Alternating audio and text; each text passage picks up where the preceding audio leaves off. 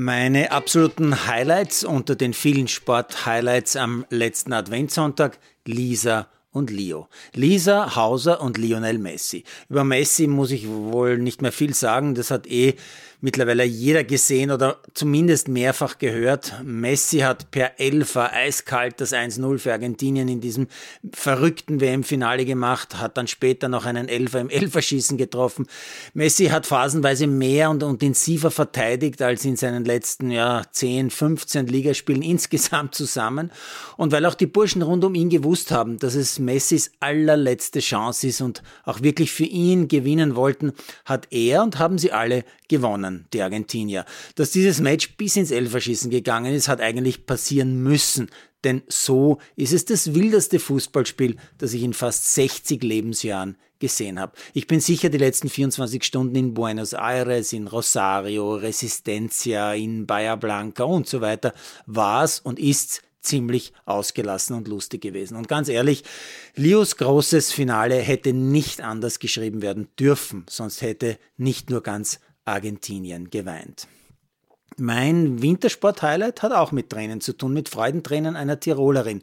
Und die sind auch völlig zurechtgeflossen, denn die Art und Weise, wie Lisa Theresa Hauser heute den Massenstart beim Biathlon-Weltcup in Frankreich gewonnen hat, das war mehr als außergewöhnlich. Vor tausenden französischen, fanatischen Fans an der Strecke, die die Französinnen über die ohnehin schwierige Strecke geradezu gepeitscht haben, hat Lisa ganz alleine dagegen gehalten. Sie war immer in diesem Rennen unter den Top Ten, sie hat richtig gut geschossen, geschossen, nur einen einzigen Fehler gemacht, und zwar dann, als die anderen auch einmal daneben geschossen haben. In der Loipe ist Hauser unfassbar stark, keine der Superläuferinnen kann sich von ihr absetzen, und beim letzten Stehenschießen trifft sie alle fünf. Zwei Französinnen vor und zwei hinter ihr machen Fehler, und Lisa läuft ihnen einfach auf und davon, hat auf einer grandiosen Schlussrunde bis zu 20 Sekunden Vorsprung und gewinnt souverän.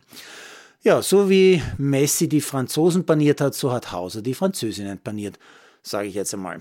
Und jetzt noch rasch äh, die anderen wichtigen Meldungen im Telegram-Stil. Norwegischer Doppelsieg beim Riesentorlauf in Alta Badia.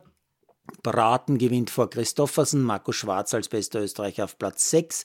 Michaela Schifrin gewinnt den Super-G in St. Moritz, ihr 77. Weltcupsieg schon, beste Österreicherin Miriam Puchner auf Platz 7. Der Pole Kubacki gewinnt auch das zweite Weltcupspringen in Engelberg, knapp vor dem alten Mann, vor Manuel Fettner. Für den bereits 37-jährigen Tiroler ist das das bisher beste Weltcup-Ergebnis. Nur gewonnen hat er noch immer nicht. Kraft wird Sechster, Heiböck wird Siebenter.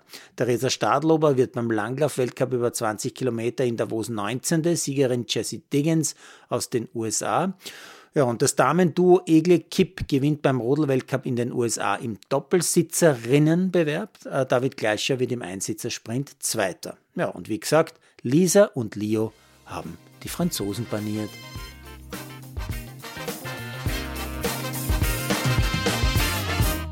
Produziert von Malderino appearances